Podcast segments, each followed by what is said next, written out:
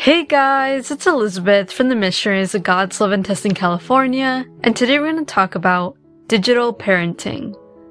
But before we get into that topic, I invite you to find a quiet place to sit.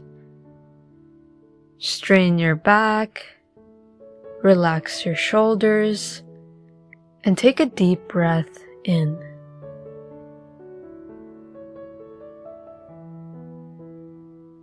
Invite the Holy Spirit to come to you.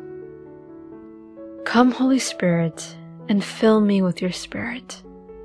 Even if I do not deserve you, I need you. Please, Lord, guide me throughout my day, guide my thoughts, feelings, actions, and help me so I may be more obedient to your will. Show me what you want me to do. Thank you, Lord.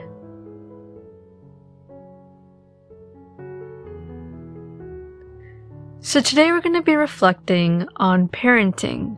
But as we're going to reflect on that, we're going to do that by also reflecting on the life of Samuel, a character from the Old Testament. But first, let us talk about the background story for Samuel. Samuel's mother was Anne. She was a woman who could not have children. This was painful for her because during her time, women were meant to have babies. It literally was their prize. And women would almost like compete with other women to see who would have more children. And if a woman could not have a child, people would say that she was cursed or God was punishing her. So other women would ridicule Anne and make fun of her because she couldn't have a child. Anne would pray to God so God could help her to have a child. But after so many prayers, Anne finally prayed to God to please grant her a child, and if he would, she would consecrate her child to God. And God listened to her prayer and gave her a child. And so Anne was obedient, and Anne gave her son to the temple where Eli, who was an elder priest, resided there. And Anne's child, who was Samuel, grew up at the temple and helping Eli and serving God. Okay, so after getting some biblical context, we can now read First Letter to Samuel, chapter 3, verses 3 through 10 and 19, which reads, The lamp of God had not yet gone out, and Samuel was lying down in the house of the Lord, where the ark of God was. Then the Lord called Samuel.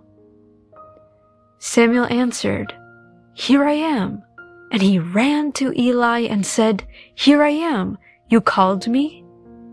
But Eli said, I did not call you. Go back and lie down. So he went and lay down. Again the Lord called, Samuel. And Samuel got up and went to Eli and said, Here I am. You called me? My son, Eli said, I did not call. Go back and lie down. Now Samuel did not yet know the Lord. The word of the Lord had not been yet revealed to him. A third time the Lord called, Samuel. And Samuel got up and went to Eli and said, Here I am. You called me? Then Eli realized that the Lord was calling the boy. So Eli told Samuel, Go and lie down, and if he calls you, say, Speak, Lord, for your servant is listening. So Samuel went and lay down in his place. Then the Lord came and stood there, calling as at the other times, Samuel, Samuel. Then Samuel said, Speak, for your servant is listening. The Lord was with Samuel as he grew up, and he let none of Samuel's words fall to the ground. Samuel's story is a really inspiring story that leads us to reflect on how we raise our kids. Because the way we raise our kids is the way that they're going to behave. Now let's look at how Samuel was raised. Samuel was raised at the temple, so he would serve God at his house. The temple would be the best place to serve because that's where people are healed and where people seek for God. When people are sick mentally, physically, or even spiritually, or even in their relationships, they seek for God and the church so that they may be healed. And there have been many people who have been healed, especially here at the Missionaries of God's Love in Tustin, California. So Samuel happily grew up with God and serving Him. That was just a normal thing for him. But let us imagine if Samuel didn't grow up in the temple, and instead his mother Anne gave him a phone, would he still happily serve God? Would he still happily give his life to God? Chances are no. He would most likely not want to do that. He would maybe tell his mom, no, I don't want to serve. I'd rather just be home or I'd just rather be with my friends playing on video games or just hanging out with my friends. And instead of listening to God's will and aspiring and becoming the grand prophet God was calling him to be, he would have instead aspired to be an influencer or a TikToker. He would have sought fame or money or having house or having children. Because honestly, that's what phones and the world are teaching children to want. And not all of those things are really bad things. But they're teaching children to no longer seek for God's will and instead to seek for their will, for their wants, for their pleasures and their dreams and their conveniences. I mean, nowadays, there's a lot more digital babysitters than ever seen before. Oh wait, you haven't heard of a digital babysitter? Well, digital babysitters are phones, tablets, or video games. Anything that has a screen. Nowadays, parents just give their children a phone, a tablet, a video game, so they just stop bothering them.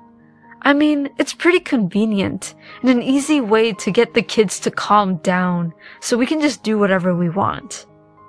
But I'm sure that many of us don't fall into that, right?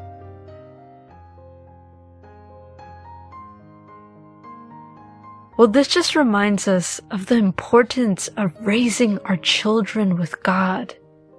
Because if we don't speak to them about God at our households, then who will?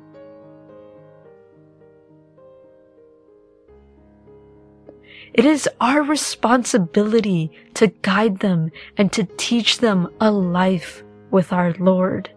So the world doesn't easily consume them and pull them away from God and pull them in a life of materialism, pleasures, desires, convenience, money, whatever it is. There's so many attractions that this world pulls us to follow. And they're for sure now pulling teenagers and even children now. I personally have been consecrated by my mother before I was born, and honestly, it is one of the greatest blessings in my life. And I'm so happy my mom did that to me because God has been working in my life in so many ways, and I'm so grateful for our and I'm so grateful for everything that God has done in my life and continues to do in my life. So the next time you have a baby or you look at your kids in an annoying way, pray to God and consider consecrating your children or giving your children or child to our Lord. Let us make the, a new trend of giving our children to God instead of giving our children to the world. Tell God, Speak to me, O Lord, for your servant is listening.